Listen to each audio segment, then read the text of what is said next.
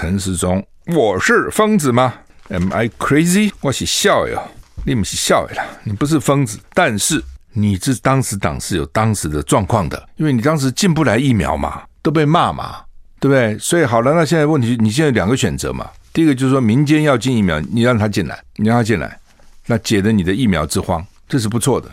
但是这时候就凸显你政府的无能嘛。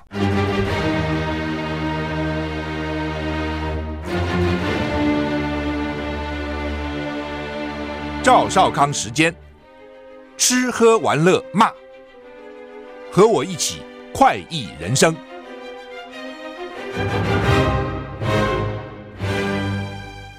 我是赵少康，欢迎你来到赵少康时间的现场。台北股市现在上涨一百三十六点，涨得不错哈。为什么呢？我们看看美股，昨天好像还可以哈。台股昨天就涨得不错，昨天就涨两百二十四点哦，涨了一点五四个百分点。那么现在就涨一百三十点。美股昨天涨两百二十九点，道琼涨零点七一个百分点。纳斯达克呢涨了一点二七个百分点，涨很好。S&P 五百呢涨一点零六个百分点，费城半导体涨零点三四个百分点。欧股三大指数都大涨，德国大涨二点四个百分点，法国大涨一点九五个百分点，英国大涨一点六六个百分点。台股涨一百三十二点。天气，北北基今天温度是二十三到二十八度，桃竹苗二三到二十九度，降雨距离都是七十到八十，就一定下了，早上其实就下了哈。中彰投二五到三十一度，云嘉南二四到三十一度，降雨距离二十到六十；高频二十五到三十三度，降雨距离十到二十。奇怪，高频不太下啊。宜兰二三到三十度，降雨距百分之七十；花莲、台东都是二六到三十二度，降雨距离呢都是百分之二十到百分之三十。外岛二六到三十四度，降雨距离二十到三十趴。所以呢，温度是慢慢低了啊。高频还是三十三度，还是热哈。那北北基只有二十八度的最高，降雨距离北北基七十到八十，高频十到二十，其他就在中间嘛。东岸一样啊，这个温度呢也都是三十到三十二度，降雨距离呢依然高七十趴，花莲台东不高，不基本上不太会下啊，除了靠山区。那台风了，说什么三个台要来啊，啊是怎样啊？所以叫做三台共舞。气象局持续发布中度台风梅花的海上警报，光一个台风我这边有三页，你看讲搞多少？三台共舞哈。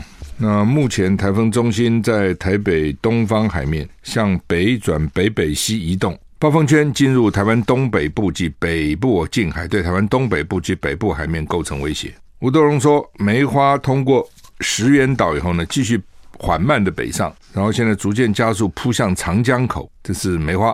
呃，第十三号台风叫莫博，在日本东南方海远海向东北转北进行，非常遥远，现在对台湾没有影响。那莫博跟梅花之间的热带型低气压将发展成十四号台风南马都模式，它是经过琉球北方海面向东北大回转，影响台湾的几率低。所以换句话说，对台湾都没有什么太大影响。但是呢，因为三台共舞呢，可能。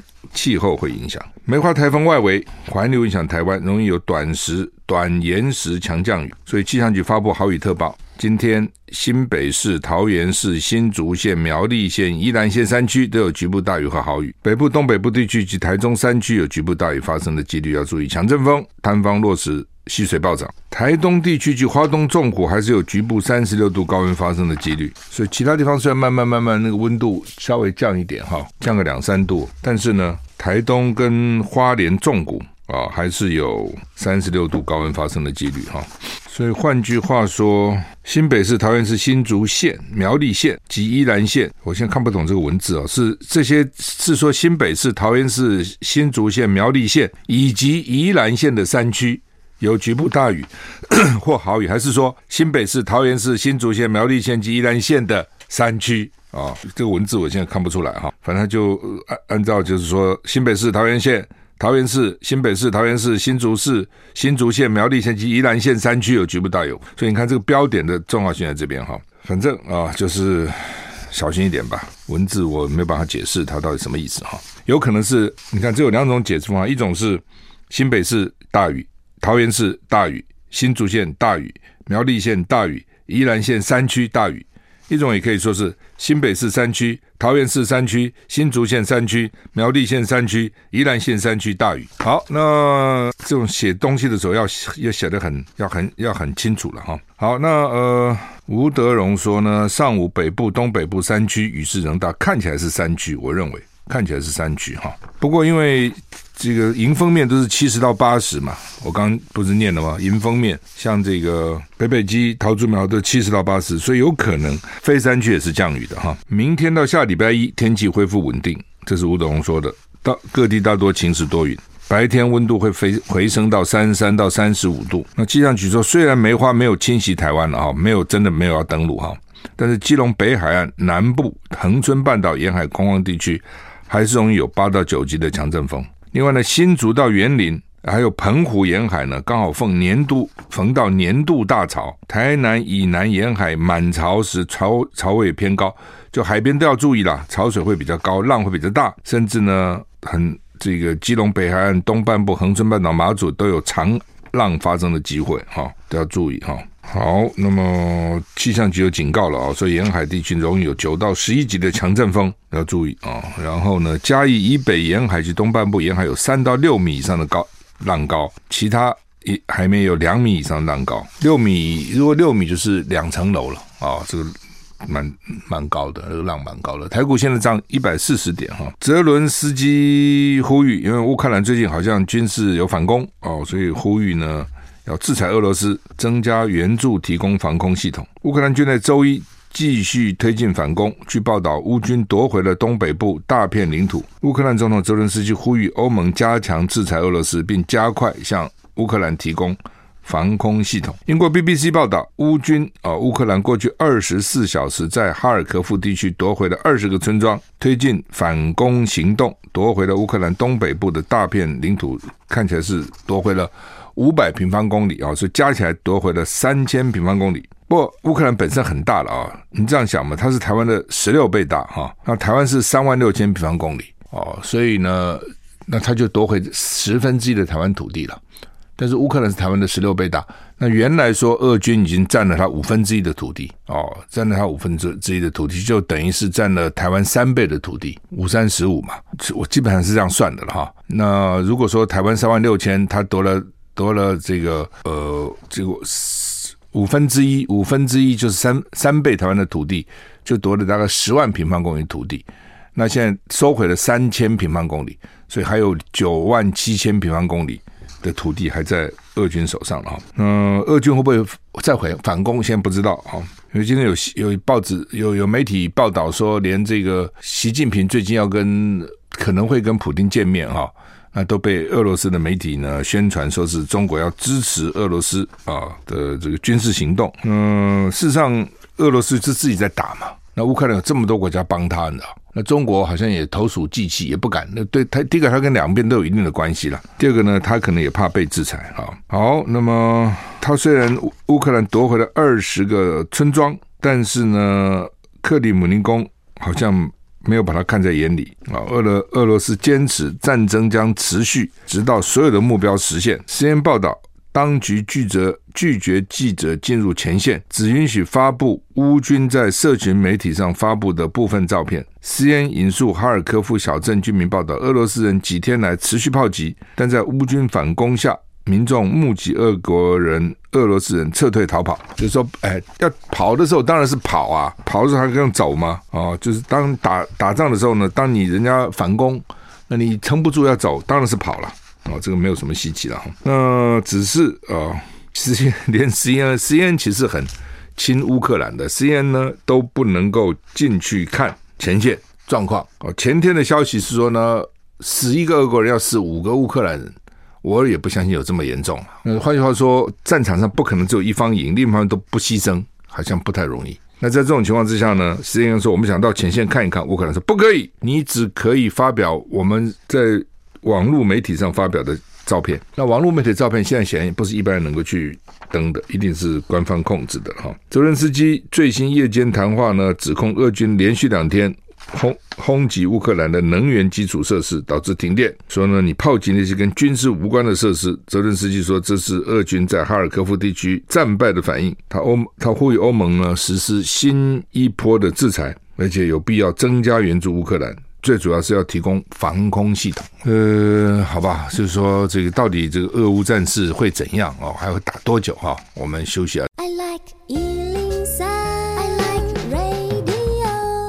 是赵少康，欢迎回到赵少康时间的现场。好，那么这个俄乌战争打得很奇怪哦，真的打得很奇怪哈。就是说，呃，其实死伤人数并不多，你搞了多久？两百天了嘛，从二月对不对？打到现在，死多少人？好像他们的双方的讲自己的都不多，讲对方比较多了。你说俄罗斯讲自己好像也也还好，那乌乌克兰讲自己也还好，因为战争在我们想象就是要横尸尸横遍野，那是血流成河的。对，你不要说现在的武器这么发达，古时候拿个刀剑，你记得吗？那个时候他们打仗，赵赵国被坑一坑坑四十万，四十万军人都打死埋起来啊。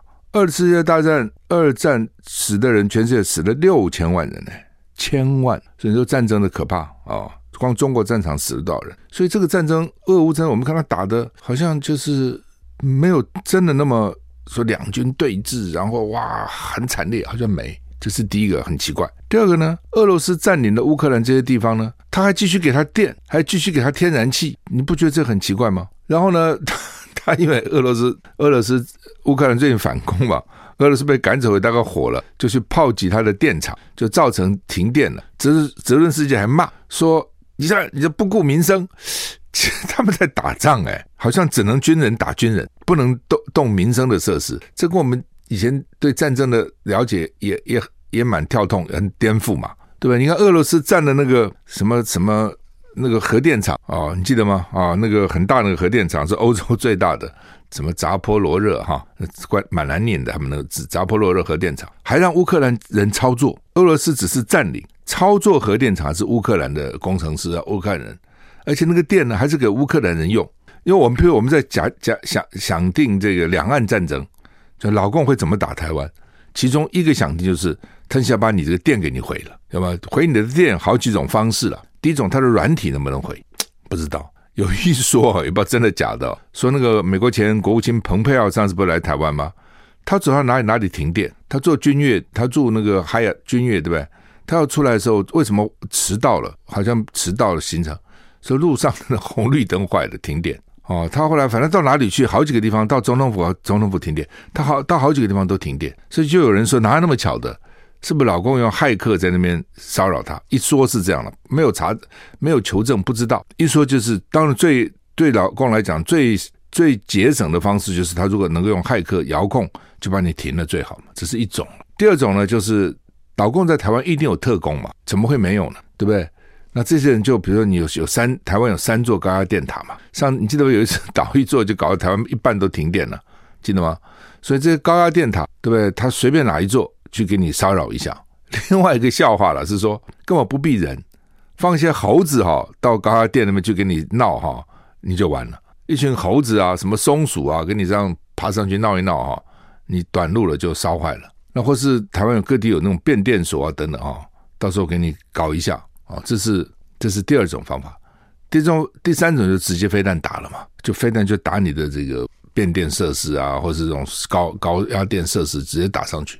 就我们在想，就是说，如果两岸战争，那老共要破坏你的这个水电设施，那时候台湾怎么办？哦，要怎么应对了？就就是怎么办的意思说，说想想出要想出什么办办法来。但俄罗斯已经占领了核核电厂了，已经占领了一部分地区了，他居然哦还那个电继续发，继续给你们用。天然气北溪一号已经阻断到。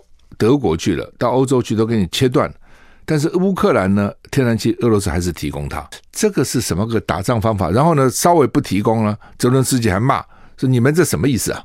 啊，为什么影响到我们民生啊？等等哈。”所以这个战争哈打得怪，我是觉得还是很怪，颠覆了以前我们对战争的想法，还说以后战争都是这样打哦？因为呢，飞弹很准了，所以我要打的时候呢，我不会打民间，我就是直接打这个官方。那、打官方的设施，所以老百姓放心，不会动到你们的。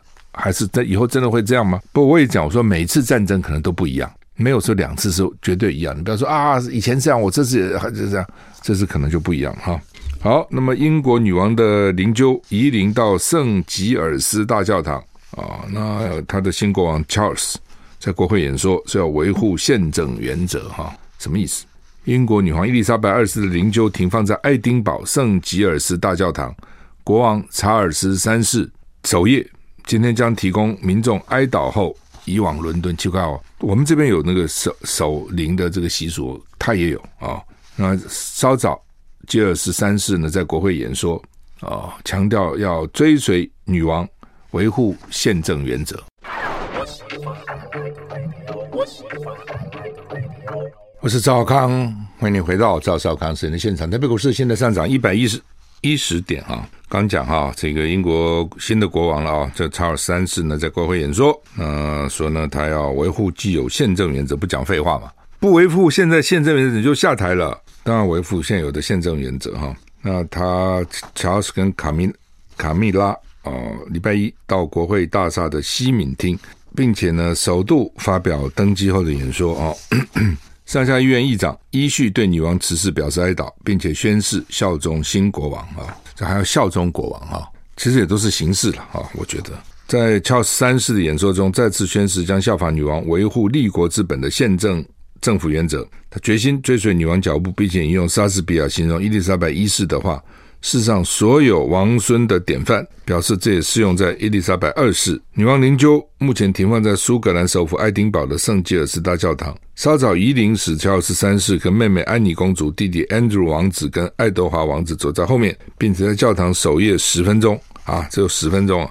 我以为一夜都在那里。过去守夜活动只有皇室男性成员进行，安妮公主成为第一个参加守夜的女性。女王灵柩继续在大教堂安息，入夜之后将飞往伦敦，移往白金汉宫。英国广播公司 BBC 报道，在圣吉尔斯大教堂有大约两万人守候了几个小时。英国人哈也是哈，很常有这种活动，就去一堆人这边看，等很久哎。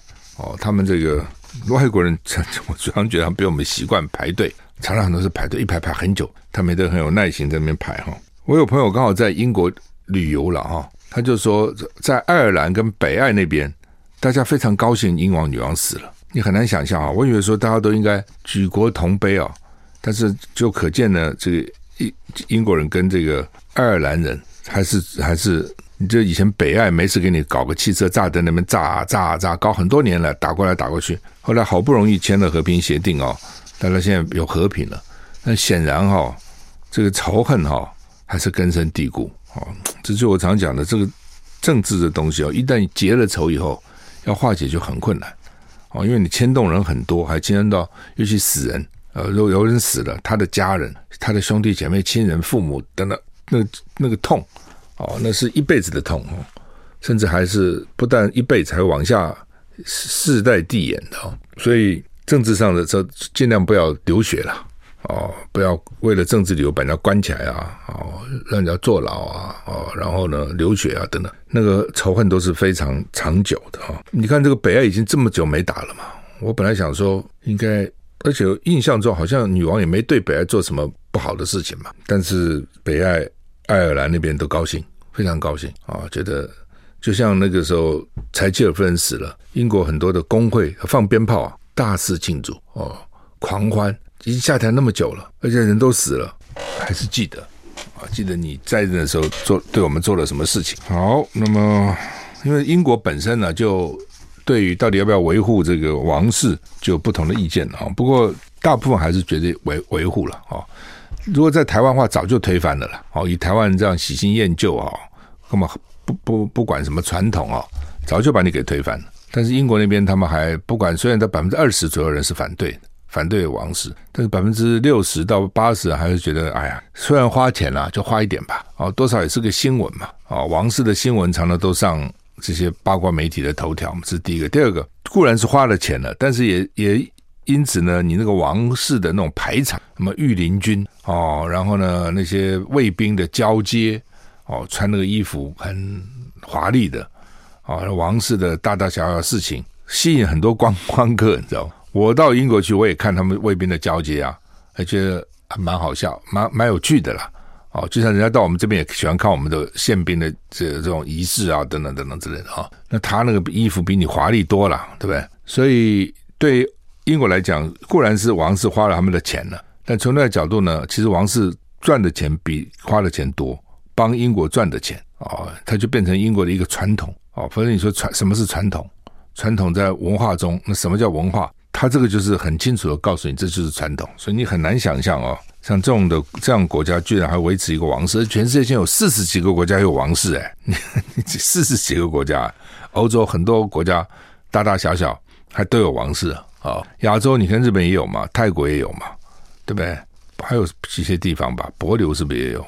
不是帛琉，那个还有一些什么小小小国啦，帛琉没有了，帛琉因为美国去了哦，没有了，好吧，这个。《中国时报》头版头叫做黄珊珊说政府谋财害命，也就是说你他他他讲法说你谋财就算了，你还要害命，就是说你谋财就是你去袒护高端，那也就算了，你还因此你害很多人打不到疫苗，把命丢了嘛，就是害命，谋财害命的意思在这边。那《联合报》头版头一样哦，蓝白都控陈世忠挡疫苗。蒋万安说：“你要相信慈济，还相信民进党？”哦，黄珊珊说呢：“政府不进口疫苗就是害命。”陈世忠呛：“我是疯子吗？”说陈时中这是在接受访问完以后忘了关关麦克风讲的啊、哦！其实不关关不关麦克风，这话都都他都可以讲啊。那你是不是疯子呢？你当然不是疯子嘛。但是他的意思说：“我我当卫副部长，我当疫情指挥官，我当然希望疫情能够控制啊！我干嘛要去阻挡那个疫苗呢？哦，所以呢，难道我疯了吗？你没有疯啊！但是你为什么要阻挡疫苗？” I like 我是赵少康，欢迎回到赵少康时间的现场。台北股市涨九十一点。好，陈时中，我是疯子吗？Am I crazy？我是笑呀，你不是笑呀，你不是疯子，但是你这当时党是有当时的状况的，因为你当时进不来疫苗嘛，都被骂嘛，对不对？所以好了，那现在问题，你现在两个选择嘛。第一个就是说，民间要进疫苗，你让他进来，你让他进来，那解了你的疫苗之荒，这是不错的。但是这时候就凸显你政府的无能嘛，就为什么民间能进来，你进不来嘛？他就要这两个里上面选择嘛，对吗？就是说，到底我要疫苗进来，不是我进的，是慈济、台积电、郭台铭进的，那证明他比我有本事了。我都说我进我进不来，那他为什么能进得来呢？那我相我在想说，他在当时觉得我就是不要你进来。这是第一个，第二个呢？他就太有自信了，往好的方面想了，就是说我都进不来，你们怎么进得来？你们不要白费力气了。我我我是政府哎，我都进不来啊！我跟这些药厂都有一定的关系啊，我不是只进他疫苗啊，对不对？他很多的其他的药我都进啊，我们平常关系这个很密切啊。那我都进不来，你们怎么进来呢？所以不要了，劝你不用了，不用辛苦了。这是一种哦，但是从另外角度看，这个不太不太通，为什么？他去进有什么关系？他反正进不来嘛，他反正进不来挡不了你嘛，也不会让你难堪嘛，对不对？他他你都进不来，那你很有信心，那他一定进不来，那他一定进不来，让他进进有什么关系呢？那另外就是意识形态了，就是说呢，BNT 哦，刚好呢又什么复必泰啊，什么鬼啊，什么什什么总经销权啊，在上海啊什么的，所以我就火大嘛，就讲说你那是大陆做，你记得吗？开始他说 BNT 是大陆做的，大陆。不怎么包装的、分装的，反正一堆啦，就是匪货啦。哦，我们不相信匪货嘛，所以那怎么能用呢？所以呢，他有几种可能。第一种就是我刚讲的，他不想不想让你凸显他的无能。第二点呢，他觉得那是跟大陆有关的，只要跟大陆有关，我就不要用。哦，所以你不是疯啊，你有你的理由啦。第一个你要政治正确嘛，第二个呢，你要凸显你你是独家，只有你可以，别人不行嘛。哦，那如果人家疫苗进来了，不就凸显你不行了吗？所以我觉得当时就这个情况啊，所以他们为什么一直劝阻别人，叫别人不要不要去努力？如果是我们的话，觉得民间能够进来，你们去吧。我反正我的能力就是这样了嘛。那你们有本事，哎，每个人关系可能不一样啊。也许他兄弟就在那个疫苗工厂做事，他可以帮他弄一些来，这个不一点不稀奇啊。为什么你觉得你就比他们能干？每一个人关系不同嘛，这也不丢脸嘛。真的每个人关系不一样嘛，对不对？那个时候就是说，能够有疫苗，当时觉觉得要抢疫苗，能够抢到就好啊。你管它是哪里，黑猫白猫会抓老鼠就是好猫。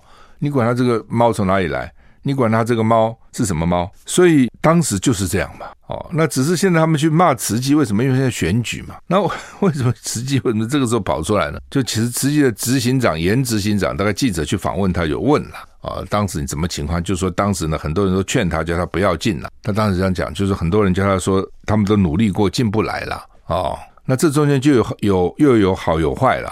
善意的，就是说很多人可能也的确之前也是尝试过，那进不来，进不来又分成两种，一种是国外不给他，一种是国内挡他嘛，根本不给你审查嘛。哦，所以就跟他讲说，哎呀，不要白操心的啦，进不来了，这是我的经验了，这是一种。哦，有可能商工工商界呢，前面有人尝试过，就跟他讲说，哎，因为慈济很多的信徒也是工商界的，哦，就劝他嘛，那是好意的。那另外一种呢，就是说呢，政治上，哦，这种是官方一定比较多了，就是你不要了，不要了，不可能哦，或是根本不要你进来了。那你记得那那段整个过程其实就是这样嘛，对不对？然后呢，郭台铭本来他们是说进来要给红海员工用一些。他不，我想这一举两得嘛。我我员工也需要疫苗，否则工厂染疫了，我这工厂都不能运作，我都损失多少钱？我员工要一些疫苗，但是呢，我多的我就给捐给大家嘛。哦，那结果呢，他们就把鼓台鼓动台积电，就台积电出来说呢，我员工不要这疫苗。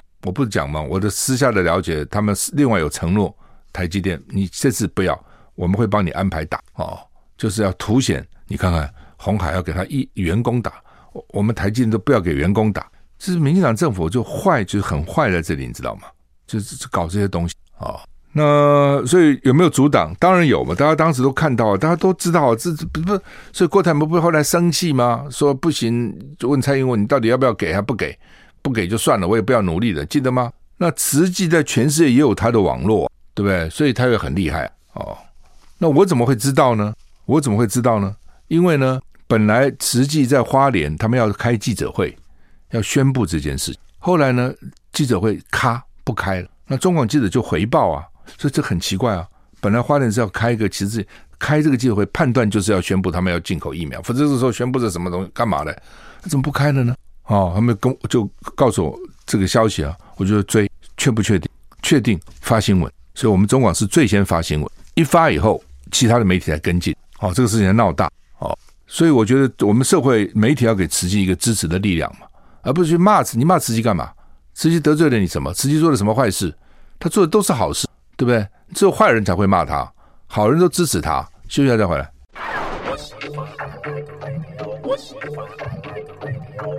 啊，中今天《中国时报》有啊，说这个前八个月证交税二十年最大减幅啊，因为去年太好了。减幅了，并不是二十年最低了啊。那去年的这个前八个月哈，收入很好啊。所以很多年轻人哈，前一阵子都只做股票，或是所谓所谓斜杠人生啊，一方面上班，一方面做股票。说上班能赚几个钱呢？股票赚钱才多，今年都惨了啊。大概去年赚的钱，今年都赔光光啊，可能还要倒赔啊。所以前八个月上市柜成交值日均二五二二亿。三零九九亿啊，上市柜日均成交值哈，那去年是四三八二亿跟四九七五亿，所以你看少蛮多的哈。呃，所以今年在股市上想要赚钱不容易。那联合报另外有讲了，说去年青少年犯罪人呢有一万零十六人，诈欺啊，光诈欺就有一万零一万破万人了，十二岁以上不满二十四岁。就是青少年。嫌犯有四点二万，就是各种犯罪，诈欺就占百分之二十四，一万零十六人，而且主要是诈欺的车手啊，骑车去提款机领钱，所以他骗了人以后呢，要要交钱嘛，或是要到提你我骗你你那个提款机的号码等等，我要去提款机给你领，因为他都是各种骗了啊。最近呢，好像冒了冒那个卫福部的名。常常说防疫啊，怎样怎样啊？你什么，还是你什么中中了什么好处啊？什么一大堆。通常这种简讯我就直接删了，我看都不看了，直接就翻删了哈。但是真的很烦，很多哎。最近这东西很多，也不知道他们那个个资哪里来的哈。那那有很多人被骗 骗了，那谁去领钱呢？就是这些青少年。为什么呢？说因为尤其未满十八岁少年犯啊，他的处罚就是被教育辅导啦、感化教育啦啊，然后时间比较短。啊，而且也不像坐牢那样子哈。那而且这些这个犯罪团体都告诉这些少年说，你初犯也不会怎样啊，反正你是第一次嘛啊，你还不好好利用你第一次，不太可惜了吗？很多年轻人一想要钱呐、吃喝玩乐都要钱呐、打电动也要钱呐、吸毒也要钱呐、啊。那什么比这个好赚？当然诈骗最好赚了。那他付的代价就是抓去关嘛。那也不见得我每次诈骗都会抓去关呐、啊。这是第一个。第二个，就算抓去关，我是少年犯呐、甚至那个有时候那种杀人也找着少年去开枪，有没有？